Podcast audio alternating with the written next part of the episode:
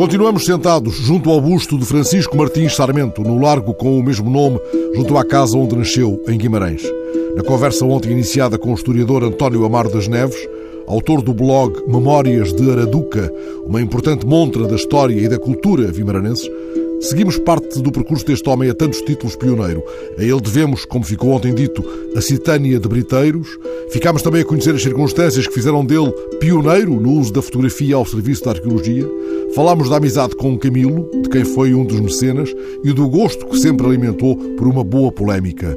Martins Sarmento foi um erudito, mas também um trabalhador incansável. E, contudo, em carta a um amigo, Joaquim Araújo, ele desabafou que o interesse pela arqueologia ficou a dever-se a não ter mais nada para fazer. É claro, António Mar das Neves, que devemos descontar a ironia que o desabafo contém. Mas não deixa de ser verdade. Ou, ou seja, ele era um homem com, com, com uma profunda ambição de saber, queria saber, que não precisava de trabalhar para ganhar a vida, e portanto nunca precisou trabalhar, nunca trabalharia, trabalharia na vida para ganhar a vida, os rendimentos das terras eram-lhe mais do que suficientes para, garantir o seu sustento à larga. E a Citânia de Briteiros sai do bolso, não tem nenhuma ajuda do Estado. É ele que compra, ele comprou a Citânia de Briteiros.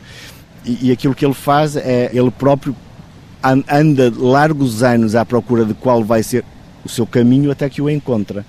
E, e isso já, já lhe aparece na maturidade, ou seja, ele faz-se um arqueólogo já, já na maturidade, tornando-se numa figura absolutamente incontornável, porque, porque ele começa a tentar perceber briteiros e depois percebe, percebe rapidamente que não vai conseguir explicar briteiros sem explicar tudo o resto que está à volta. E, e Castro Sabroso tem alguma importância também? É complementar, não é sequer complementar? É, é, é, é, o Castro Saboroso é também muito importante, ou seja, é, é, é o segundo sítio que ele começa a escavar, são verdadeiramente os dois sítios que, que ele escava. Mas ele, ele, tem uma atitude muito interessante em relação à, arqueologia que hoje não é possível. Primeiro, ele comprou uma série de monumentos numa série de sítios, não, não só em Guimarães. Em Guimarães tinha vários, tinha em Barcelos, eh, tinha em Bragança, eh, tinha no Marco de Canaveses. Ele chegava lá e comprava a propriedade onde estava o monumento e depois doou tudo à Sociedade de Magistrado Portanto, o espírito era completamente diferente. Ele é um dos pais da arqueologia portuguesa, ou seja, não, não, se pode falar da arqueologia em Portugal sem se pegar nesta figura que é também ela eh, paradigmática de, de, de, do crescimento da arqueologia em Portugal. É, é verdade que, que, hoje a Citânia de Briteiros seria importante de qualquer modo, independentemente, independentemente de, do Martins Sarmento, porque é importante, mas em boa verdade a arqueologia portuguesa não seria o que é hoje se não tivessem sido os passos dados pelo, pelo Martim Charmento no, no, seu tempo. O homem movido por uma espécie de urgência. O Alberto Sampaio diz mais ou menos isto, não diz por estas palavras. O, o Alberto Sampaio era amigo, tinha uma profunda admiração pelo Martim Charmento. Um dos relatos mais comoventes acerca do Martim Charmento e da sua morte é dado pelo Alberto Sampaio, nomeadamente quando ele descreve que, que estava já no, nos últimos estertores e a mão movimentava-se como se estivesse a escrever, ou seja, havia, havia, algo dos seus estudos que ainda não estava escrito que ele precisava de, de, de escrever. O Alberto Sampaio, aliás, assiste à morte dele? Ou... Assiste, pelo menos está presente muito próximo da, da, da hora da morte dele. Eh, a, a, morte dele se calhar teve muito a ver com, com a fotografia também. Porquê? Porque o, o, pela descrição que nós ouvimos, que era uma espécie de hepatite, uma, uma doença crónica do fígado que ele tinha, vê-se que, que, a falta de cuidado que ele usava ao, ao usar os, os produtos materiais, materiais nomeadamente o cianeto do género, dizem que isto faz mal, mas não dá por nada. É? portanto, que, que, provavelmente foi absorvendo, eh, eh, o seu organismo foi absorvendo esse tipo de, de, de, de venenos que acabam, por em grande parte, o ir contaminando, acumulando, acumulando-se e dando na sua decadência física dos últimos anos, que é muito visível. A cidade homenageou Martins Sarmento com grande fervor, ainda em vida do ilustre vimaranense. Há, aliás, sobre isso abundante informação no blog Memórias de Araduca, que António Amar das Neves continua a publicar. Um dia, ele, ele era um homem muito condecorado, eh, tinha a Legião de Honra de França, etc. E um dia o Sousa Yolstein insistiu com ele para que aceitasse uma comenda e ele diz, comenda, não quero comenda nenhuma, arranjem um para-raios para o castelo. Ele era muito pouco afeito a, a, a, homenagens públicas. Aliás, uma comenda, há uma outra comenda que corre mal, que tem episódios um pouco recambulescos não é, nos bastidores. Que, que, que lhe queriam dar, depois recusavam-se e o Martins Sarmento depois disse que não quer comenda nenhuma E, e, e, quem vem depois a desancar todo esse assunto é o Camilo, com toda a sua varrina que, que, que vem em defesa do amigo na, na, naquela altura e nos deixa textos que são absolutamente deliciosos, que nos ajudam muito a perceber a mentalidade da época e a, e a perceber muito a figura do Martim Sarmento. Uh, em vida quiseram-lhe fazer uma homenagem, quiseram a certa altura, quando houve notícia de que em França ele já era muito reconhecido ao ponto do governo francês o condecorar, uns amigos de Guimarães estavam aí reunidos numa associação que era, que era a Assembleia de Guimarães, que funcionava onde hoje é a Associação Comercial e Industrial de Guimarães, eh, decidiram que era preciso, era o momento da cidade o homenagear. Então puseram-se a, pensar, um jantar de homenagem não servia. Eh, eh, uma estátua, nem pensar que ele jamais aceitaria. E a, a certa altura pensaram em fazer um grêmio literário e, e, desistiram logo da ideia porquê? porque nem, nem, os autores da iniciativa se achavam literatos e, e, estavam a ver a reação que o Martim Sarmento iria ter no momento em que lhes, em que lá aparecesse. Com essa ideia. E até, até, que chegaram à conclusão de que era preciso era aqui um, um organismo que começasse a, a, apostar na cultura na cultura popular. Uh, uh, na instrução porque era coisa que em Guimarães havia muito pouco, não havia escolas, não, não, não, a aula de latim tinha, tinha desaparecido já havia uns anos porque o professor tinha, se tinha aposentado, se tinha jubilado e portanto andaram uns tempos a, a, a cozinhar uma ideia até que vem, vem, vem eh, proponham ao Martins Sarmento a criação de uma instituição promotora da instrução popular em Guimarães.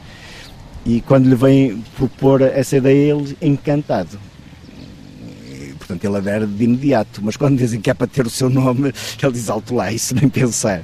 E, portanto tiveram muita dificuldade em convencê-lo. Ele era um estudioso da cultura popular e não se furtava a uma boa festa, desde as festas de estudantes, que são precursoras das Nicolinas, até às festas do povo de Briteiros, que Martins Sarmento acompanhava muito de perto. Ele investigava isso e, portanto, com frequência iam mesmo lá ranchos fazer umas festadas à, casa dele em Briteiros, mesmo há umas fotografias já dele muito velho, uh, muito velho, ele não, nunca foi muito velho, mas já muito decrépito na, na sua saúde, visivelmente, mostram isso. Mas esta afeição dele pela cultura popular é, é, é, é notável a vários níveis. Ele era um grande Fernando Alves, ele era um extraordinário perguntador. Portanto, ele, ele, ele, ele perguntava às. À, portanto, ele, quando andava por aí, ele fazia grandes caminhadas isso era do tempo em que ele era caçador, mas não caçava nada. Caçador de perdizes. Perdizes, mas não caçava nada. O que ele caçava era, era, era, era, era histórias e tradições. Ele lamenta-se numa carta ao Oliveira Martins de não ter a bota das sete léguas. Olha, se tivesse. se tivesse. E então ele fazia, ele fazia grandes caminhadas e, e, e, perguntava, ou seja, e perguntava e isto. E o modo como ele encaminhava as conversas, o tipo de inquérito que ele fazia era muito sofisticado para a época, do ponto de vista do, do inquérito, inquérito etnográfico. Ele tinha, mas ele também era o homem das grandes festas, eh, eh, muito mais, digamos, muito, muito menos populares, as grandes festas de elites. Ele, quando recebia na sua casa, eh, em 1880 houve um, congresso internacional de etnografia, de antropologia em Lisboa, que teve uma excursão aqui a Guimarães e a Briteiros, que é um dos, momentos, um dos grandes momentos de revelação para o mundo do trabalho do Martins Sarmento. Ele, ele fez-lhes aqui uma recepção em Guimarães, que foi absolutamente memorável, ou seja, era tudo do melhor. Olhar, olhar para aquelas imentas que eram servidas era de uma sofisticação a toda a prova. Havia bailes aqui nesta casa, como na casa mais lá acima, que era do, do, do Conde Margarido, que eles eram ainda eram parentes, eram próximos e eram amigos de infância. Eram, eram, eram festas, os bailes deles começavam às, às 8 da noite, com banda de música à, à porta, orquestra lá dentro e duravam até às 6 ou 7 da manhã ou 8 da manhã. E, e, eram festas em que toda a gente falava, que se na altura houvesse revistas cor-de-rosa, aquilo estava amplamente lá. lá, lá, lá Parásio não saíam deste largo do Martins Sarmento? Não saíam. Que à época se chamaria o quê, Mar das Neves? Uh, Carmo. Não era bem um largo, porque tinha aqui algum, algumas construções, mas era o Carmo. Devia ser um pagode nessa altura, o, povo aqui a escutar a, a, a banda. Para a rua, o povo vinha para a rua para fazer festas, fazer a festa, assistir. E, e depois, eh, as festas que lhe fizeram, portanto, essa homenagem que foi a Sociedade de Marchamento é com certeza uma homenagem absolutamente extraordinária e, e única, ou seja, a Sociedade de Marchamento é uma, aquilo, uma sociedade filantrópica com uma apareceram muitas na mesma altura em todo o lado e já morreram. E esta continua viva, sempre com dificuldades, tem um património fabuloso e, e, e vive sempre no fio da navalha em termos, em termos do seu orçamento, mas mas continua a, a, ter algo que é muito do espírito do Sarmento, que é uma independente, não, não, e essa independência muitas vezes paga-se caro. Eu fiquei com a ideia quando cá uh, vi a primeira vez falar consigo uh, que aquilo é uma espécie de Gulbenkian à escala de Guimarães. É, é, é Gulbenkian à escala de Guimarães, mas sem poços de petróleo. sem poços de petróleo. Se tivesse um poço de petróleo a coisa seria bem diferente. Qual é a pedra formosa na, na, naquele edifício de São Martins Sarmento? Se um visitante lá entrar, uh, há mais do que uma pedra formosa, não? É muito difícil. Isso é muito. A pedra é a instituição a instituição. É, é, o modo como ela surgiu e tudo, e tudo o que gerou à volta dela, porque, porque eh, a cidade mudou muito com, com a sociedade de magisteriamento. Criou-se a sociedade de magisteriamento, ainda não funcionava. Ela começou a funcionar aqui perto. Eh, logo em 84 houve a Exposição Industrial de Guimarães, foi um momento absoluto de viragem, até em termos económicos da cidade, em que a cidade começa a apostar verdadeiramente na indústria, ou seja, a Revolução Industrial chega a Guimarães em larga medida por mando da sociedade magisterialmente. Pois todo o processo de, de, de, criação de escolas. A Escola Francisco de Holanda é uma reivindicação de, da sociedade magisterialmente que se consuma nesta altura. O Liceu de Guimarães passa por aí. Os museus, outros museus, o Museu Alberto Sampaio também passa pela sociedade magisterialmente. Portanto, houve uma profundíssima, houve, houve escolas móveis de alfabetização, etc. Houve uma profundíssima transformação, ou seja, a joia, a pedra formosa é a sociedade de Marcharmento. Agora, as joias lá dentro têm nas, muitas, tem uma impressionante coleção de jornais. Em Moroteca em Guimarães já houve até hoje pai, 170 ou 180 títulos, títulos de jornais. Uh, finais do século XIX, princípios do século XX, havia 8, 9, 10 jornais, quer dizer, não, não havia rádio, não havia televisão, não, portanto, era através da, da imprensa escrita que, que, que, a informação circulava. E, e, e a Sociedade Magisterialmente guarda essa impressionante coleção desde o primeiro jornal que se publicou em Guimarães, o Azamel em, Vimaranense, em 1822, até aos jornais que se publicam hoje. Para um investigador é um mimo. Tenho uma biblioteca absolutamente fabulosa, cujo Simélio é, dos muitos que tem, é uma primeira edição dos, dos Lusíadas, que, que, que, muito, que além de mais está muito, em muito bom estado. Depois tem joias, joias mesmo, ou seja, joias arqueológicas que se a sociedade vendesse uma delas resolvia os seus problemas financeiros durante para muitos anos. E, depois tem vários monumentos nacionais, tem a Citéria de Briteiros, o Castro Sabroso, tem dois marcos miliários lá que são, que são também na sociedade mas são monumentos nacionais, tem monumentos em Barcelos, tem monumentos em, em, em Bragança, portanto é, é, uma instituição que é muito difícil de perceber a, a, a sua dimensão e que a gente sempre soube, se, se, se, se estivesse no Porto ou em Lisboa, teria um outro tipo de, de, de atenção e de carinho por Notoriedade mesmo, Exatamente. e de implicação na sociedade. Exatamente. Ora, ele cortou as carótidas e não era necessário que o fizesse para que uh, não permaneça senão em bronze, aqui de costas viradas para nós, que lhe virámos as costas também amavelmente, mas vamos e fabular. Se este homem estivesse esta hora da tarde sentado no milenário, uh, não estaria porventura já a fazer uma interpretação audaciosa da, da lenda dos argonautas, como fez, estaria a fazer o quê? A mexer em que assunto de hoje, tanto quanto podemos especular? É muito difícil de, de perceber. Era, era um homem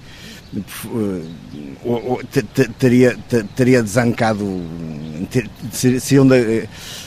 teria forçosamente saído com as suas tamancas nessa altura e com a sua pena eh, a propósito da questão da, da, da Torre da Alfândega, da, da, discussão que houve à, à volta da Torre da, da, Alfândega, ter, ter, ter, sido adquirida por um particular sem que a Câmara Municipal de Guimarães tivesse exercido o direito de preferência que, que ele confere, seguramente. Ou tinha um blog como a Memória da Araduca?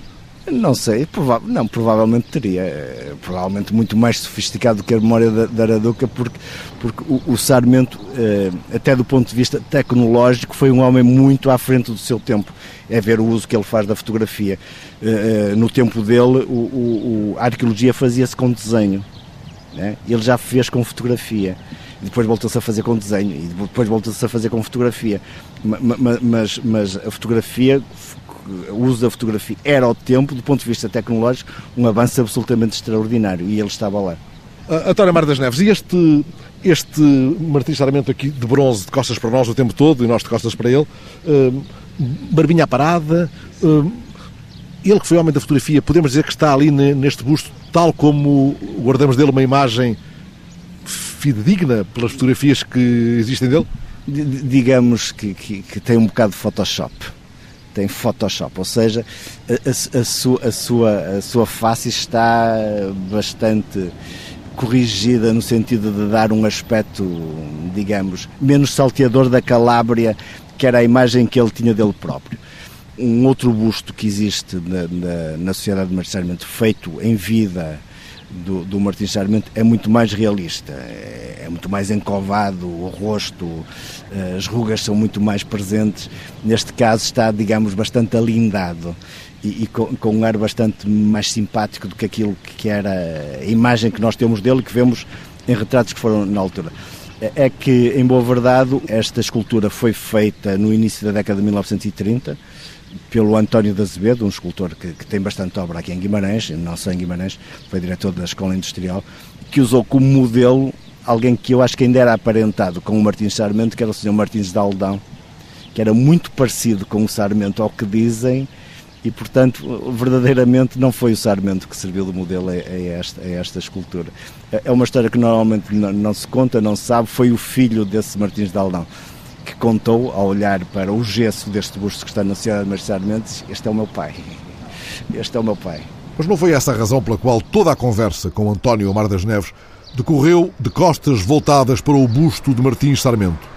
Isso foi ditado pela posição do banco de jardim em que nos sentamos, o mais próximo do busto, cuja sombra nos mantivemos.